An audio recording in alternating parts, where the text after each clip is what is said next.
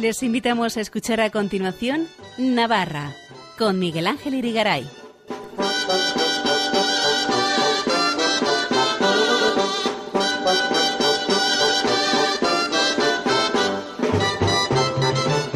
Muy buenas noches, amigos oyentes de Radio María. Bienvenidos a este programa Navarra en su edición del lunes 15 de enero de 2024, en la que vamos a charlar ampliamente con uno de los dos premios Ratzinger 2023 de Teología, el sacerdote y profesor de teología en la Universidad de Navarra, Pablo Blanco, quien ha recibido dicho galardón junto con el filósofo y teólogo catalán Francesc Torralba. Y luego vendrán, como siempre, las jotas de Elena Leache. No se lo pierdan. Empezamos.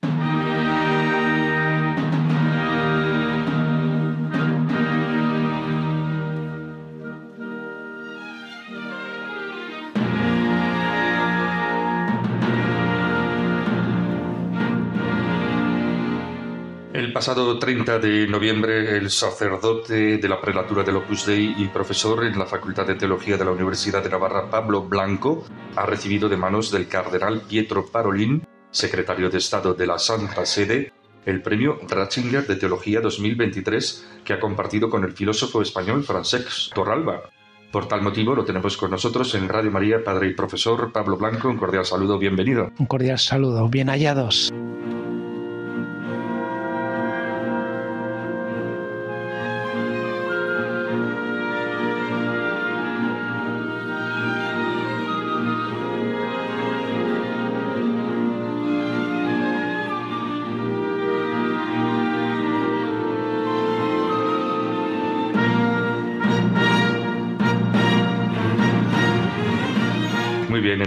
Cuéntenos, para que lo sepan todos nuestros oyentes, qué es el premio Ratzinger de Teología, qué importancia tiene en el mundo de la teología en la Iglesia y por qué se lo han concedido. Bueno, el premio Ratzinger es un premio a filósofos y teólogos de, lógicamente, clara impronta cristiana y es un modo de prestigiar también la labor de la teología en la Iglesia. No había así un gran premio eh, dirigido, digamos, a los del sector, a los de nuestro gremio teológico, y entonces eh, con los fondos que se reciben de las de los libros, de las publicaciones de Joseph Ratzinger Benedicto XVI, digamos que la mitad se destinan a iniciativas sociales y misioneras y la otra mitad se destina a promover su pensamiento y también a eh, financiar este premio de teología. Un premio que no sé si tiene dotación económica o simplemente es un reconocimiento público. ¿En qué consiste? La verdad es que es más reconocimiento público que dotación económica, aunque también tiene, ¿no? Y lo que sobre todo procura este premio es pues un cierto prestigio. ¿eh? Entonces, en mi caso, que me he dedicado tanto al ecumenismo como a la teología de Joseph Ratzinger, pues supone un buen espaldarazo y en cierto modo para mí ha supuesto pues un cierto alivio, ¿no? Porque claro, me he dedicado a hablar de de Ratzinger, de Benedicto XVI. Entonces uno siempre tiene la inseguridad de decir, bueno, estaré acertando, estaré interpretando bien su pensamiento. Entonces, cuando he recibido este premio, pues quiere decir que mm, por lo menos me acercaba bastante, ¿no? Y, en ese sentido ha sido, ha supuesto también un, gran alivio, sí. Cuéntenos cómo fue un poquito la ceremonia de recepción, cómo se sintió, cómo fue la acogida, su experiencia en Roma en aquellos días, qué contactos tuvo, no sé si pudo hablar con el Santo Padre, cuéntenos un poco aquella experiencia. Sí, fue muy bonito, el Santo Padre nos recibió por la mañana, Además, entre una cosa y otra, se ve que estaba muy urgido, eh, tenía un encuentro en el aula Pablo VI y entre una cosa y otra nos recibió, ¿no? Y entonces ahí yo le vi como muy, muy entregado, muy, muy sensible, muy, muy atento, ¿eh? a pesar de que había tenido eh, pues una situación de salud, pues de, de, gripe y de estas cosas considerable pues en ese momento se volcó con nosotros, ¿no? Luego, en el encuentro en el aula Pablo VI, parece que ni siquiera leyó el, el, discurso, pero cuando estuvo con nosotros estuvo al 100%. ¿Tenía previsto el Papa haber leído el discurso él en la entrega del premio o cómo fue? No, este año ha cambiado el formato también para acomodar la agenda a, digamos, las condiciones de salud del Santo Padre, ¿no?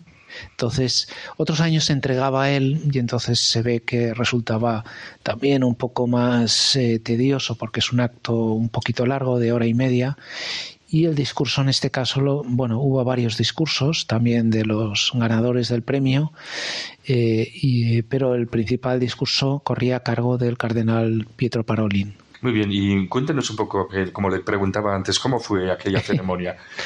un poco una pues, novedad para usted, ¿no? Sí, desde luego. Ah, fue mucho más de lo que yo esperaba, ¿no? Porque fue en, el, eh, en la Sala Regia, ahí en el Vaticano, que siempre impresionó bastante aquello, ¿no? Los guardias suizos que se cuadran y saludan militarmente ante uno y entonces uno entra ahí un poco eh, pues eh, asombrado, ¿no? Diciendo, no sé, ¿qué hago yo aquí, no? Y entonces llegas a ese sala regia que es eh, está con todo tipo de, frescos, de pinturas renacentistas, muy solemne y bueno, y luego pues el público allí presente pues iba desde cardenales de los cuales has oído hablar o has leído cosas, ¿no? Y te encuentras ahí, los puedes saludar, ¿no? A, gente de ahí de, Roma también pudieron ir algunos de nuestros familiares. En ese sentido fue muy bonito porque nos acogieron muy bien. A mí me llamó la atención eh, porque pude hablar con Pietro Parolin y casualmente me asaltó por las redes un periodista venezolano que conocía personalmente a Pietro Paroli me pidió que le, que le saludara y, que le comunicara que su madre, es decir, la madre del periodista, pues había fallecido, ¿no? Entonces, pues yo hice un poco de recadero ¿eh? y, se lo conté y rápidamente eh, el secretario de Estado, que uno podía pensar pues que es una persona distante, fría, diplomática, en el mal sentido de la palabra, Enseguida conectó, me preguntó, me preguntó si yo tenía algo que ver con Venezuela. Le dije que no mucho, pero que vivía con dos sacerdotes de Venezuela, entre muchos otros, ¿no? Porque vivimos ahí 46 sacerdotes en una residencia, ¿no? En un colegio mayor. Y me dijo, bueno, pues dele saludos y, dile, y dígales que eh, esta situación les tiene que ayudar a ellos a ser mejores sacerdotes, ¿no? Me llamó la atención su humanidad, ¿no? No era un interés así formal, eh, diplomático frío, sino que era un interés que yo interpreté como real. Es usted un reconocido estudioso de la obra del teólogo Joseph Ratzinger. ¿Qué le ha llevado por ese camino? ¿Qué le ha hecho centrar su investigación en nuestro gran teólogo y papa alemán? Bueno, lo mío fue un accidente de trabajo, por decirlo así, porque yo hice la tesis en teología sobre Joseph Ratzinger, un tema que después ha sido un tema estrella de su pontificado, las relaciones entre fe y razón. Defendí la tesis y al mes de defender la tesis eh, el tal Ratzinger fue elegido papa. Eh, como Benedicto XVI, ¿no? Entonces, evidentemente no hay una relación causa-efecto entre una cosa y otra, pero ocurrió así, ¿no? Entonces, ya, eh, bueno, por un lado, eh, como había publicado alguna cosa sobre él, pues eh, me colgaron el rótulo de experto y tuve que seguir adelante con eso. Luego, más adelante, eh, a sugerencia de una profesora que teníamos ahí en la facultad, que ya falleció, Jutta Burgraf, que era profesora de ecumenismo, me dijo, ¿y por qué no, no estudia sectorialmente su pensamiento, tema por tema? Y yo la verdad es que bueno, eh, recogí el guante, eh, me puse a ello y eh, pues he sacado mucho provecho, ¿no? puedo decir que Ratzinger ha sido mi maestro en teología y que he aprendido muchísimo de él, ¿no? Entonces fue, digamos, una cosa así un poco casual, pero que al final estoy convencido de que ha sido también providencial. Le ha tocado a usted, junto a su compañero galardonado, Francesc Torralba, ser el primer premio Ratzinger de Teología recibido en ausencia por el fallecimiento del titular del galardón, el teólogo y papa Ratzinger. Yo no sé si esto tiene alguna importancia, si cambia algo con respecto a ediciones anteriores o si supone algo distinto. Pues eh, no sé si estoy en condiciones de valorarlo, pero eh, desde luego eh, lo que sí podemos decir es que el premio no ha muerto con su, digamos, protagonista, ¿no? con aquel que le da el nombre, sino que se va a prolongar a lo largo de los años. se está formando ya un grupo interesante. Una cosa que descubrí que no sabía es que el hecho de que te den el premio te da también derecho a asistir a todos los premios Ratzinger. De tal ¿Ah, manera, sí, sí, de tal manera que bueno se puede formar ahí un grupo de teólogos eh, con una clara tendencia eclesial en sintonía con el magisterio de la Iglesia y, bueno y esperamos que se puedan hacer cosas interesantes. O sea que espera usted volver a Roma dentro de un año, ¿no? Bueno, no? ya, ya veremos, o sea ya porque claro esos, esos contactos son muy interesantes, ¿no? Para establecer contactos con, mm. con el mundo académico, con otros colegas, con, eso es una cosa muy interesante, mucho mejor que por por vídeo, como se llame, por videoconferencia conferencia, ¿no? desde luego. Pero bueno, uno no es dueño de su tiempo, ¿no? Y entonces, pues ya veremos si es posible, desde luego iré ahí encantado, ¿no? Eh, y en cualquier caso, bueno, pues eh, yo conocí ahí algunos, otros los conocí ahí y, y ha surgido la oportunidad de hablar y de eh, establecer relaciones de tipo académico, establecer alguna colaboración. Estamos también en contacto con el editor de las obras completas en alemán, Christian Schaller, ¿no? que conozco hace tiempo. Bueno, y de todo esto pues van saliendo cosas que a mí me parecen interesantes. Yo no sé si conoce usted a otros especialistas en Joseph Ratzinger. Creo que don Pablo Cervera ha sido traductor suyo y hay alguna otra persona que también eh, ha hecho alguna cosa, no me acuerdo en este momento. Eh, ¿Tienen ustedes relación, digamos, entre comillas, profesional o teológica a raíz de, tratar el mismo tema, el tema del teólogo Joseph Ratzinger? Sí, ahí en la comisión editora, eh, en el comité teológico, estamos cuatro profesores, Gabino Uribarri, Ángel Cordovilla, Manuel Arostegui y, y, yo, ¿no? Y entonces pues nos repartimos el trabajo. Ahora estamos preparando los volúmenes 6.1 y 6.2, que es de teología fundamental. Y entonces esto nos permite de vez en cuando tener reuniones. Yo muchas veces tengo que hacerlas online porque el tiempo es el que uno tiene, ¿no? Pero eh, en cualquier caso, bueno, pues eh, son reuniones muy interesantes, ¿no? ¿Eh? porque cada uno aporta su perspectiva o su experiencia y eso enriquece mucho, claro. ¿Ha tenido usted, por curiosidad, se lo pregunto, oportunidad de conocer y tratar personalmente a Joseph Ratzinger Benedicto XVI? ¿Supo él sus investigaciones acerca de, su obra? Pues eh, sí, en cierto modo yo le he mandado algunos, algunas de las publicaciones que han salido. Me acuerdo que le mandé la tesis eh, y, él me dijo, ah, pues eh, tendríamos que hablar sobre este tema, pero luego le nombraron papa y ya... No ha sido posible. No ha sido posible. Sí que le conocí personalmente cuando él era cardenal. Cuando era cardenal. Sí. Entonces yo estaba organizando un evento y entonces vivía en Roma y no me dedicaba a la teología, sino que estaba haciendo la tesis en filosofía. Eh, que es lo... y, y bueno, organizé ese evento y ahí llegó gente importante, ¿no? Gente también sencilla, yo pues más o menos les atendía, les daba alguna instrucción e íbamos adelante, ¿no? Eh, y en un momento dado de repente llegó Ratzinger. Y entonces... Pero cuando no era papa, ¿no? Cuando no era papa, cuando era cardenal, prefecto de la Congregación de Doctrina de la Fe, ¿no? Pero en cualquier caso era el número dos del Vaticano. Y entonces yo estaba ahí un poco expectante, ¿no? Y porque, claro, él, en virtud de su condición, podía haber dicho, oye, este chico, ¿no? Porque yo ahora, yo ni siquiera me había ordenado en ese momento, yo era seminarista, ¿no? ¿Eh? Y, y, sin embargo, él eh, se dirigió a mí pidiéndome instrucciones. Ah, sí. Sí. Entonces, a mí, en cierto sentido, esa sencillez me desarmó.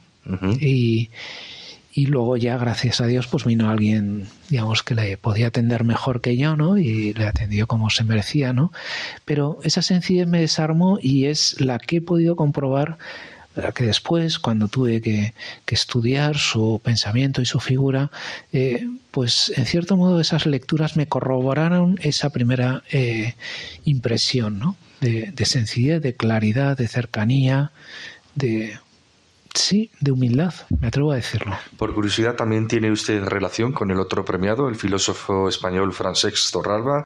¿Qué sabe de él, de su producción académica? Pues eh, habíamos coincidido alguna vez antes y, es una persona muy, muy amable, muy cercana. ¿eh? O sea, eh, él es más filósofo que teólogo, aunque también es doctor en, teología. Y, es un, gran activista, podríamos decir, ¿no? porque vamos, es también presidente del comité de bioética, o sea, se dedica sobre todo a cuestiones éticas ¿eh?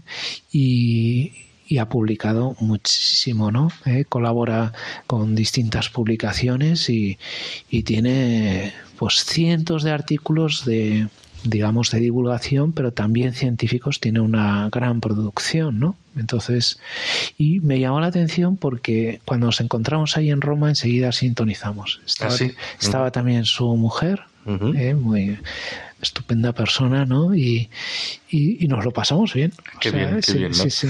Bueno, ¿y por qué cree que les han concedido el premio? ¿Hay alguna justificación hecha, algún escrito? ¿Cuáles son los motivos? Bueno, hablan de méritos en estudios eh, filosóficos y teológicos, pero eh, yo no sé si eh, acertaré ¿no? en el diagnóstico, pero me parece que como los dos somos doctores en filosofía y teología, esa unidad entre la filosofía y la teología es una idea como muy ratzingeriana. Claro. ¿Eh? Sí, sí. Para él, la teología sin filosofía se convierte en, en pura ideología. Entonces, como la teología sigue un método filosófico, ¿eh? necesita de ese logos, de esa lógica, de esa argumentación, eh, pues digamos que el, tener esa doble formación quizá nos ha hecho, eh, digamos, propicios para recibir este premio. Pero bueno, es una interpretación un poco personal. Sí, sí. En el panorama de la teología, ¿en qué nivel cree que podemos situar a Joseph Ratzinger, Benedicto XVI? Hay quien está abogando para que sea nombrado doctor de la Iglesia. ¿Qué opina usted de esta cuestión? Bueno, en cualquier caso, yo creo que juega en primera división. ¿no? Eh, estos días ha salido un testimonio de Franz Beckenbauer, ¿no? que fue eh, pues un gran jugador y después entrenador, sí, sí. Y, me, me, ha llamado la atención porque, mm, claro, este hombre supongo que habrá tenido muchos encuentros con gente muy diversa y muy famosa y él lo calificaba como el, encuentro más importante de su vida, cuando conoció eh, al entonces recién nombrado Papa Benedicto XVI. Ah, sí. Y que después, que con el tiempo, cuando en 2011 Benedicto XVI viajó a Alemania y dio ahí un consejo, dijo, eh, vayan a una parroquia, busquen a un sacerdote y confiésense. Dijo esto, eh, Beckenbauer pues no practicaba, ¿no? Escuchó este consejo y le pareció eh, interesante y lo siguió. Y volvió a la iglesia en ese sentido, ¿no? Sí, sí. Entonces, eh, lo digo esto porque, claro, para que un teólogo sea doctor de la iglesia, primero tiene que estar canonizado, tiene que ser declarado santo. ¿eh? y lógicamente eso depende también de un proceso. Tienen que pasar cinco años después de la muerte Solo el Papa puede abreviar ese tiempo eh, y una vez canonizado, eh, yo creo que si se estudian sus obras, eh, pues se verá si es conveniente o no nombrarlo doctor de la Iglesia. En cualquier caso, lo que sí puedo decir es que hay un interés creciente en su obra. Sí, ¿no? Sobre todo entre gente joven. Ah, yo lo que me encuentro es muchas veces mails o consultas de, de gente que lee directamente sus libros y, y dice, no sé, se ve que ahí encuentran algo que les conquista, ¿no? Quizá lo mismo que me ha eh, conquistado a mí, ¿no? Que me ha convencido a mí, ¿no? ¿Eh? Sin embargo, mire, fíjese que yo he estudiado teología en la Universidad de Navarra, estudios completos, y a mí Joseph Ratzinger, Benedicto XVI, incluso con alguna de sus encíclicas que he leído, bajo mi humilde y pobre punto de vista, me parece un autor particularmente denso. No es fácil Yo no sé si usted comparte esta impresión o cree que estoy equivocado. No tiene algunos escritos de, de alta intensidad, podríamos decir, ¿no? Escritos como muy técnicos, muy académicos, pero luego tiene otros textos como mucho más cercanos, más pastorales, ¿no? Eh, sobre todo eh, cuando tiene que afrontar los retos eh, que, tiene planteados la Iglesia pues se expresa con un lenguaje como mucho más directo ¿eh? y ya es menos académico sin quitarle profundidad. ¿eh? O sea, y no solo me refiero a las homilías o a las catequesis eh, durante el pontificado, ¿no? O, las mismas encíclicas, las mismas encíclicas, yo creo, yo las doy a leer a mis alumnos para, para subir nota, estas u otras encíclicas, y no suelen eh, digo, alumnos no de teología, claro, sino alumnos, por ejemplo, de medicina o de farmacia o de, o de educación, ¿no? Eh, y, y, las leen y les gusta y les interesa, ¿no? O sea, que no deben ser demasiado complicadas para ellos, ¿no? Se ha dicho alguna vez que Joseph Ratzinger evolucionó desde iniciales posturas consideradas para entendernos como progresistas, entre comillas, sí. a postulados netamente conservadores y hacerse luego famoso por ser un férreo guardián de la ortodoxia en su cargo como prefecto de la Congregación de la Doctrina de la Fe con San Juan Pablo II. ¿Qué hay de cierto en todo esto? Bueno, eso es un mito, es un tópico, el, mito de la grosse vende, ¿no? De la, del gran giro que, eh, bueno, algunos eh, sitúan el 68, que entró en pánico con motivo de la revuelta estudiantil y, se pasa totalmente al otro bando, eh, casi de un modo un tanto esquizofrénico, ¿no? Eh, yo creo que no es así. O sea, si uno sigue su pensamiento, uno ve que hay un hilo de oro eh, que se mantiene eh, sobre todo eh, desde el concilio, desde el primer periodo de sesiones del concilio del año 62, o sea que es una fecha muy remota, ¿no? lo que pasa es que Ratzinger dice, bueno, esto depende del sistema de referencias. O sea, lo que ha cambiado mucho es la Iglesia. Y también algunos teólogos han cambiado mucho. ¿Eh? y lo que decían al principio, después sí que han dicho lo contrario. Entonces puede parecer que Ratzinger eh, de repente ha pegado un giro monumental cuando él también dice, ¿no? Eh, citando a Newman, dice, bueno, toda persona evoluciona en su vida, quien no evoluciona en su modo de pensar es que o está muerto o, o tiene alguna enfermedad o algún problema, ¿no? ¿Eh? Y él supongo que también habrá evolucionado en su modo de pensar en algunos temas o lo que sea, pero desde luego un giro radical de 180 grados donde el blanco es negro y, y el negro es blanco, eh, yo desde luego no lo detecto en ninguno de los temas fundamentales de su pensamiento. Desde su punto de vista, ¿cuáles serían los rasgos principales de la teología de Joseph Ratzinger? Pues yo lo suelo eh, resumir en siete palabras. ¿eh? O sea, yo he ido, como he dicho, estudiando sectorialmente su pensamiento y me parece que en estas siete palabras se reúne, si no todo, si lo más importante de su pensamiento. Estas palabras son eh, razón, corazón, oración, adoración, creación, Jesucristo, lógicamente, al centro, eh, iglesia y belleza. Uh -huh. Entonces, yo ahí suelo, eh, bueno, encontrar como lo, lo, más nuclear de sus ideas. ¿Y esos serían también los temas que más preocupan a Joseph Ratzinger? A mí me parece que sí. Me parece uh -huh. que tienen algo de estructural. Hombre, luego hay muchísimos más temas, ¿no? pero que son derivados de estos, ¿no? Y, y que eh, son como consecuencia de estos grandes núcleos, ¿no? Bueno, en su discurso de recogida del premio usted señaló que el mejor Ratzinger está todavía por llegar, pero el Papa Benedicto XVI, Joseph Ratzinger, ya ha fallecido. ¿Cómo es eso posible? Bueno, porque a mí me asombra la recepción que tiene su pensamiento. O sea, eh, nuestra generación está un poco condicionada por eh, nuestro contexto histórico, ¿no? Y a lo mejor el, pontificado todavía pesa mucho como marco interpretativo para entenderlo, ¿no? Entonces a mí me llama la atención cómo la gente joven, las nuevas generaciones, se acercan a él, digamos, con otro tipo de, eh, preconceptos, ¿no? O, o con un marco hermenéutico diferente al que nosotros tenemos y entonces descubren cosas que a lo mejor pues yo no me había dado cuenta, ¿no? Entonces, por eso digo que Vamos, su pensamiento está ahí, 15 eh, gruesos volúmenes de las obras completas, alguno de ellos doble, eh, y la gente lo va leyendo y va descubriendo cosas que a mí se me escapaban. Por eso digo que el mejor Ratzinger, lo mejor de la teología Ratzinger está por llegar. Porque lo descubrirán los lectores más jóvenes o los nuevos lectores, ¿no? Sí, Sí, sí.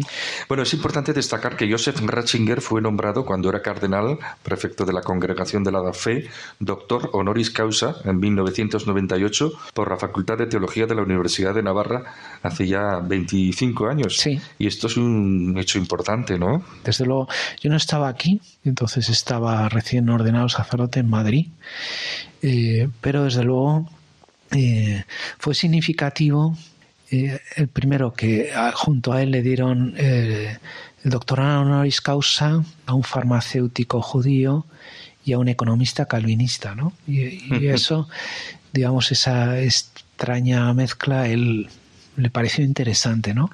Y eh, también le llamó la atención eh, la universidad, no solo la Facultad de Teología, sí, que es lógico, ¿no? Porque formaba parte del gremio, por decirlo de alguna manera, ¿no? Sino también la universidad y quiso quedarse una semana, ¿no?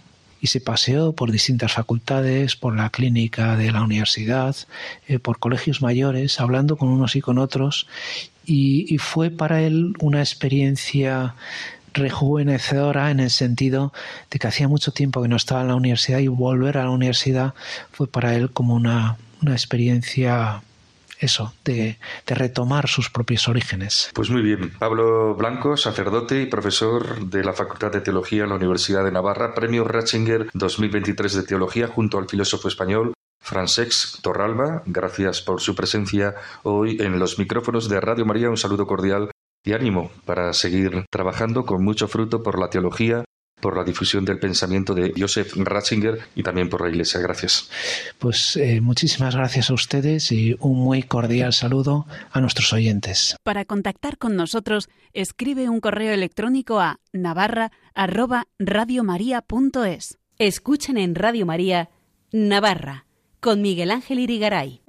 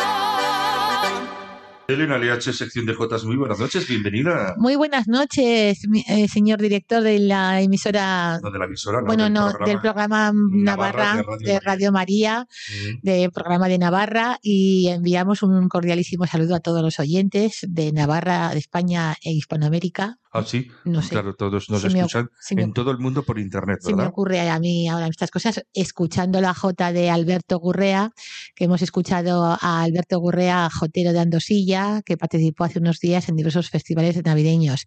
En un festival organizado en diciembre con Roberto Urrutia y en enero en las Hermanitas de los Pobres, que ofreció varias jotas de su inspiración y que fue acompañado por Lourdes Echeverría, María Juaristi al acordeón y la guitarra.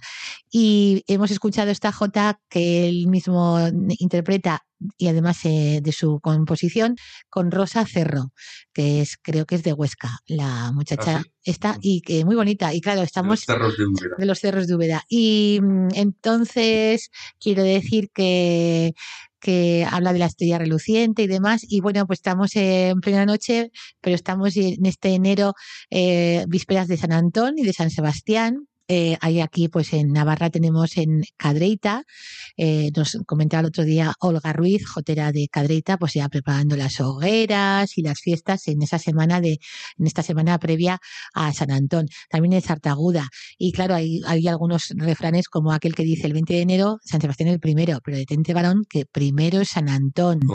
Por San Sebastián, una hora más. Por San Antón, mete las mozas en un rincón y San Sebastián las vuelve a sacar. No sé, curiosa la, este refrán. Y hemos tenido las primeras nevadas y la montaña de Navarra, como Roncesvalles, zona norte. un ¿eh? poquito, sí. Muy poco, muy poco. En Roncal, en Salazar. Y, y, bueno, pues hay que dedicar esta jota a Euken LH Celaya y a su hija Irati Lecumberri LH, que nos escuchan desde Ibiricu. Dedicamos también a Mari Carmen Osambela, de la Sociedad Deportiva, Cultural y Recreativa Naitasuna. También de Naitasuna destacamos a a María Luisa Zapatero. También hay que recordar a Mari Carmen Martínez de Mañeru, oyente asidua de este programa, a Rosa Mari Marco, maestra que fue del Colegio Martínez Felicueta, es de Sangüesa y nos transmitió cuando éramos pequeñas aquella, porque fue nuestra maestra en este colegio, aquella bonita tradición del misterio de Reyes de la ciudad de Sangüesa, la que nunca faltó y que Después procuraremos eh, enviar un saludo cordial también a, Sangüesa y las fiestas de San Sebastián. Y también dedicaremos a las hermanas eh, Conchita y Ana Fraile, que el otro día, el día pasado cumplía años Ana. Y además saludamos también a las encajeras de Ariza, que nos escuchan con tantísimo cariño. Bueno, bueno. Estas son eh, dedicatorias repes, ¿no? Repes, Algunas repes, otras no. Pues mira, te escuchan, te dicen, te hablan y dices, oye, pues mira, y aquí como tengo yo el guion, pues hay que, hay que dedicarles. Oye, de vez en cuando esta señora de Mañeros dijo, oye, cómo me gusta vuestro programa, me encanta. Nos encontramos el otro día de ronda de J. Villancico eh, con, las, con el grupo Gracia Navarra y Ecos de Larga, que realizamos la tradicional ronda de Villancicos el, el día pasado eh, por el ensanche de Pamplona, el 30, el 30 de diciembre y, pues nos saludó y nos dijo que le gustaba mucho este programa. Y luego con mi hermana Ana Mari también he participado en otro recital de J. Villancico, como fue en la residencia Elcano, en la residencia Xavier de Elcano y en las religiosas angélicas. Y así que mm, ahora igual escuchamos una J, la J del Cardenal. ¿Ah, sí? Sí. Bustillo. Bustillo, el Cardenal Bustillo. Eh, lo tengo por aquí. A ver, aquí tengo la, la noticia. Eh, aquí. La, escuchamos, mira, es una jota que dedicaron a don Javier Bustillo Ripodas, cardenal y obispo de Córcega. Francisco Javier Bustillo Ripodas leía en Diario Navarra que nació en Arre el 23 de noviembre de 1968. Es religioso franciscano, estudió en el seminario de Lecaros y fue ordenado sacerdote en el año 1994 en Arre y desde septiembre es cardenal. Así leo en Diario Navarra. De esta manera, el domingo 31 de diciembre, el pueblo de Arre, cuenca de Pamplona, le rindió un sentido homenaje, Eucaristía de Acción de Gracias, donde intervino el coro parroquial y se cantó la jota dedicada, letra de, Felicio Murillo, de Murillo el Fruto, y música de Javier Carricas. Y, así nos lo envía Felicio Murillo, y la letra decía así, el lecado se formaba, Fran de Arre se marchaba, se ordenó en Córcega obispo y cardenal regresaba. Y me envía Felicio Murillo el audio y el vídeo y todo esto y digo, bueno, pues yo hablaré con el señor director, claro, es que es, el, tema original, ¿no? El, el, tema original y el estar ahí, quiero decir, justo en ese momento se canta esa jota y creo que queda pues una cosa real, ¿no? Que se escuche, que se escuche como algo testimonial y como más cercano. Así que vamos a escuchar al coro de Escabarte cantando esta jota al cardenal Bustillo, cardenal en Córcega, nacido en Arre, eh, de cerca de Pamplona, Villaba, Huarte, Burlada, por ahí está este, esta localidad navarra, Arre, y vamos a escuchar esta jota, como decimos, letra de Felicio Murillo, de Murillo el Fruto, y de Javier Carricas, la música que es de Marcilla.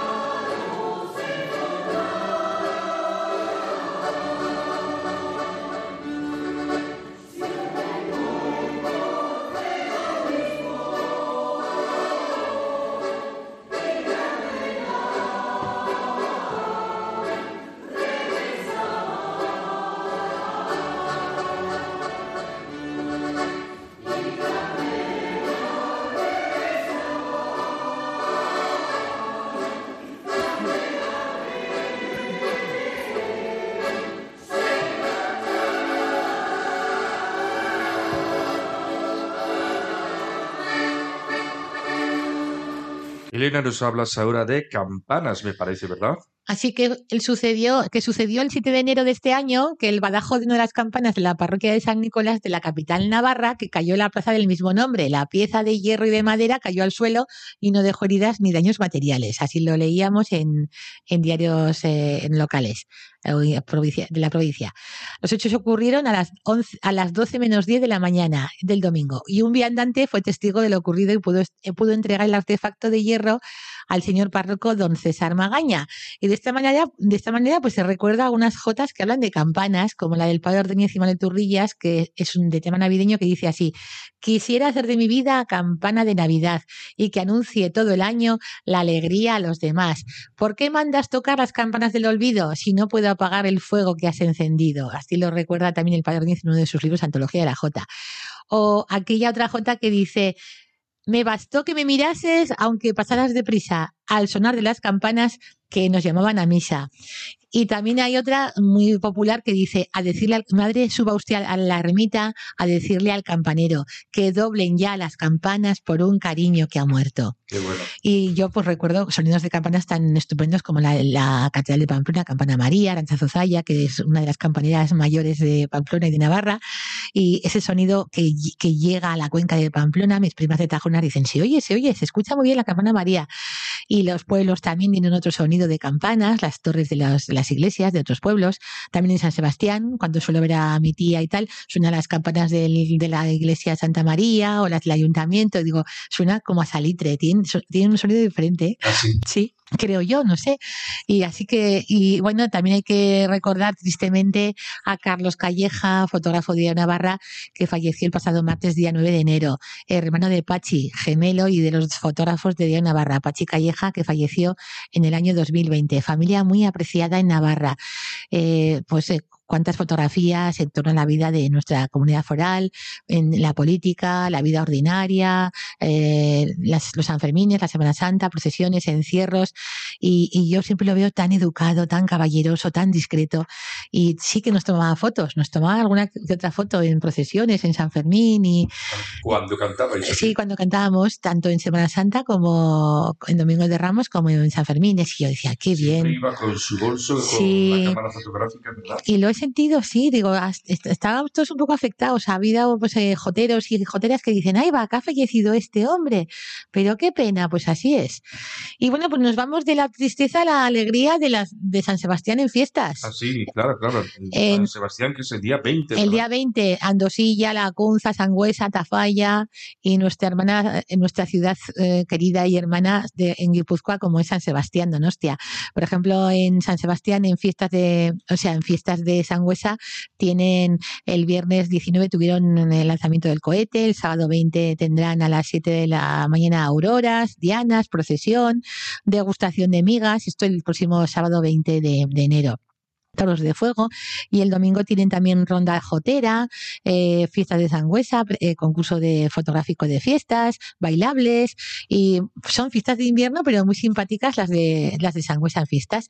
Y por eso hemos recogido del grupo Raíces Norteñas que fue un grupo muy majo de, de, Sangüesa, de la ciudad de, del, del Valle del, del, Río Aragón, esta, esta J, bueno, esto es una canción que dice aquí Sangüesa y está eh, compuesta por Ángel Sáez Benito, era un señor de La Rioja, y esto lo, lo, interpretan pues Marta Sola, la jotera que suele interpretar la Jota San Fermín de Joaquín Madurga el 7 de julio en la Plaza del Consejo, Ana Belén Ochoa, Eva Fantova, Alicia Jauregui, etcétera, etcétera, Miguel Ochoa, y es muy simpática, aquí sangüesa, y digo, pues mira, vamos a escucharla. Venga, vamos a escuchar. Adelante.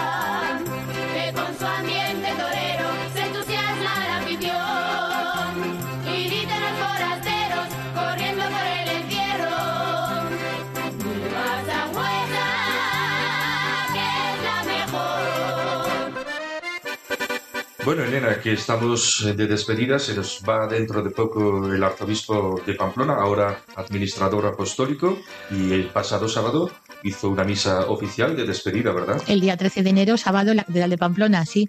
Durante este mes de enero se, han, se van sucediendo diversos actos de despedida a don Francisco Pérez, arzobispo de Pamplona y obispo de Tudela. Diversos medios de comunicación, de Navarra, con la firma de Pilar Fernández Larrea, titulaba así la crónica del día 6 de enero. La última misa de la Epifanía del arzobispo de Pamplona. El 13 de enero, sábado, la SEO pamplonesa, pues también de igual manera fue el lugar donde la Eucaristía, de acción de gracias y despedida de don Francisco.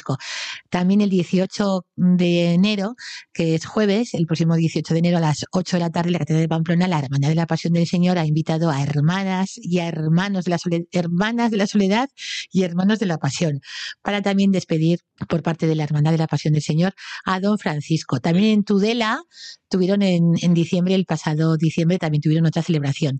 Y dichas crónicas celebraciones todas aquellas recordaron mm, en mi memoria cómo gusta escuchar y cantar a don Francisco el paso doble No te vayas de Navarra, que es de Rafael Jaén de Cádiz, aunque luego era pasado a Madrid, y de el malagueño no, este, Ignacio Román. Malagueño. Poeta, poeta malagueño. Pues a Málaga se nos va a vivir Don Francisco. Es verdad, es verdad. Y, es que, mira, yo recuerdo el 18 de enero del año 2015, cuando el recientemente fallecido y párroco de la parroquia de San Miguel, don Luis Oroz, nos invitó a mi hermana Ana María y a mí a dedicar una jota de cumpleaños a don Francisco. Y elaboraba la poetisa de Artajona, María Antonia Morales, la letra. Y la interpretamos diciendo así, canta hoy J. Navarra con tu especial airico, que vas a felicitar al, al arzobispo Francisco. También diversas publicaciones nos transmiten que don Francisco ha sido durante 18 años arzobispo de Pamplona y de Tudela, un hombre de talante popular y cercano en su carácter, que ha recorrido Navarra entera de, norte a sur, participando, por ejemplo, en romerías y, claro está, las javiradas, homilías sencillas que llegaron siempre al cordón de los, del, al corazón, al corazón, de los caminantes. el cordón de, sí, de, también de la, al cordón de la, de la, no, al cordón de la, de la zapatilla, ah. de las deportivas. Siempre el corazón, y lo tengo aquí corazón, y he dicho ah. Cordón, corazón. Ay, que, escribo a veces y no, y, no, me doy cuenta y no, y no me entiendo ni yo misma la letra. Allí se producían en, eh, en, esas homilías sencillas que en las javiradas, siempre al corazón de los caminantes, se producían muchas anécdotas. En la explanada del castillo de Javier, don Francisco, tomamos la foto y el señor arzobispo accedía con su amplia sonrisa para inmortalizar la foto de rigor. Emocionaba al observar sus pasos penitentes en sencilla oración en las procesiones de Semana Santa de Pamplona, cambiando el, al paso alegre las procesiones de San Fermín del día 7 de julio y el día 26 de julio en Tudela por Santana. Don Francisco siempre ofreciendo su calor de amistad y confianza cuando estrechaba su mano.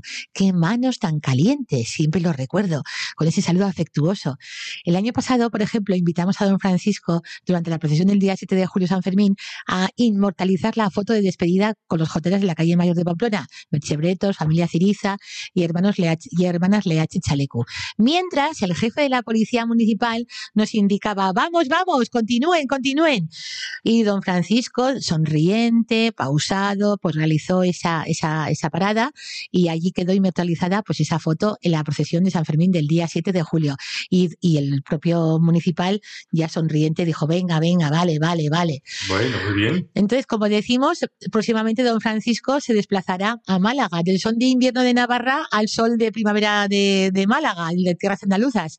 Así que me despido con la evocación de aquella jota que, interpretamos mi hermana eh, Ana Amarillo hace poco, recientemente, a don Francisco con letra de Enrique Iriso Lerga, que decía así, arzobispo misionero, ebrio de Dios y María, pastoreaste Pamplona con fe y sana alegría. Que todos los santos del cielo bendigan a don Francisco. Así lo desea toda Navarra, siempre, siempre agradecida. Muy bien, estupendo, ¿no? Y, vamos a dedicar a don Francisco la siguiente foto. el siguiente baile. Ah, ¿es, un baile, ah. es una marcha. Vale, vale. La marcha San Sebastián. Yo con el pie sí, porque ya digo ahí que el, cambiaba de, paso, de paso, de paso mm, penitente y orante la procesión de Semana Santa a ese paso alegre que llevaba en las procesiones de San Fermín y de Santana. Y me, me, chocaba, me gustaba mucho ese, esa forma.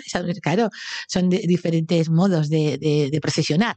Y claro, pues digo, mira, pues la rondalla, la rondalla no, la banda de música La Tafallesa tiene una grabación hace unos cuantos años, esto lo dirige Oscar, Oscar, mm, ¿cómo es? Oscar, eh, Oscar de Esteban, que es el sobrino del, compositor José Menéndez, José Menéndez de Esteban, pues este es Oscar de Esteban, es el director actual de la banda de música La Tafallesa. Y como se acerca San Sebastián, pues vamos a escuchar la marcha San Sebastián que interpretan todos los años en Tafalla. Estupendo, allá vamos.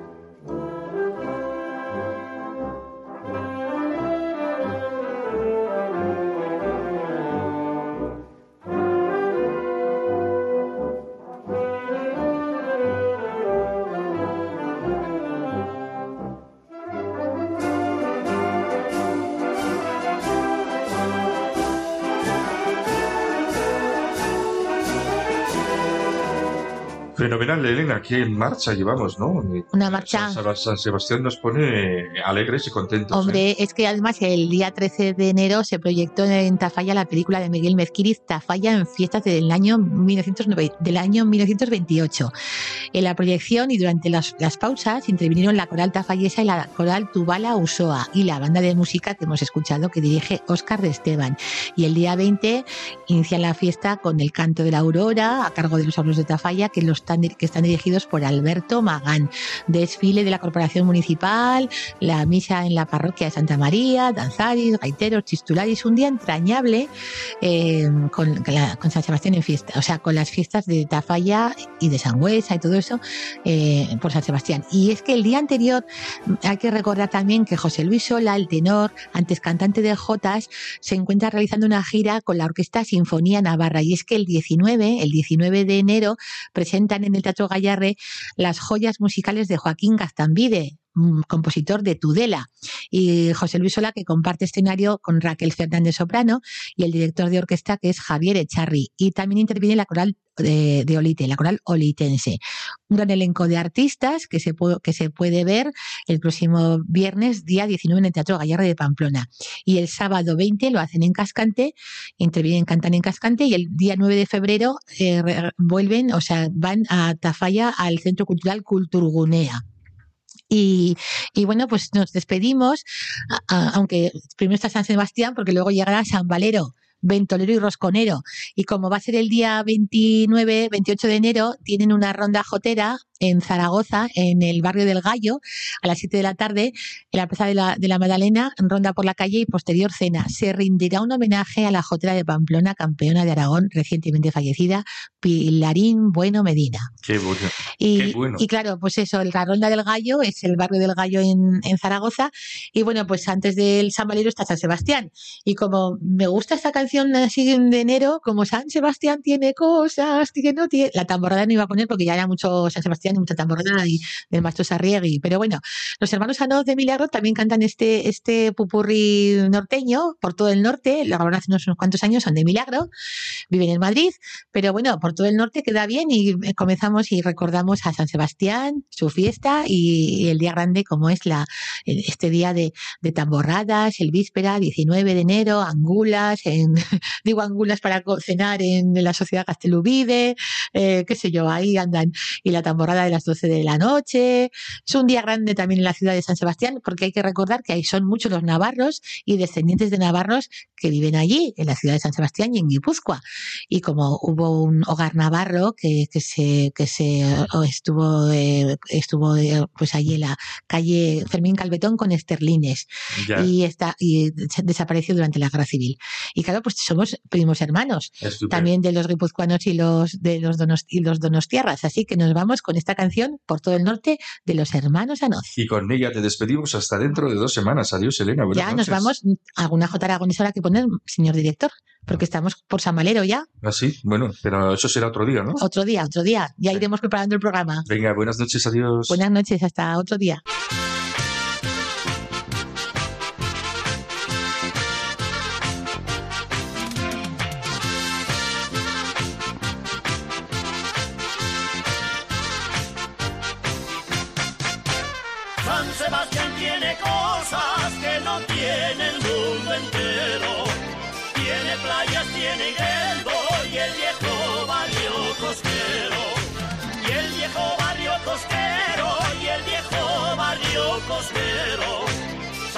Sebastián tiene cosas que no tiene el mundo entero. Manda tus preguntas y sugerencias a navarra arroba radiomaria.es. Navarra, en Radio María. Nos vamos, volvemos el 29 de enero. Hemos hablado con el padre Pablo Blanco, uno de los dos premios Ratzinger 2023 y profesor de teología en la Universidad de Navarra y hemos tenido jotas con nuestra compañera Elena Leache. Ahora les dejamos con Monseñor Munilla, obispo de Orihuela, Alicante, y su estupenda explicación del Catecismo de la Iglesia Católica. Si quieren volver a escuchar este programa o recomendarlo a alguien, ya lo saben, pueden pedirlo en el 91 822 80 10. 91 8 22 80 10 o descargárselo de la sección podcast en la web de Radio María. Hasta dentro de dos semanas, que sean felices, muy buenas noches.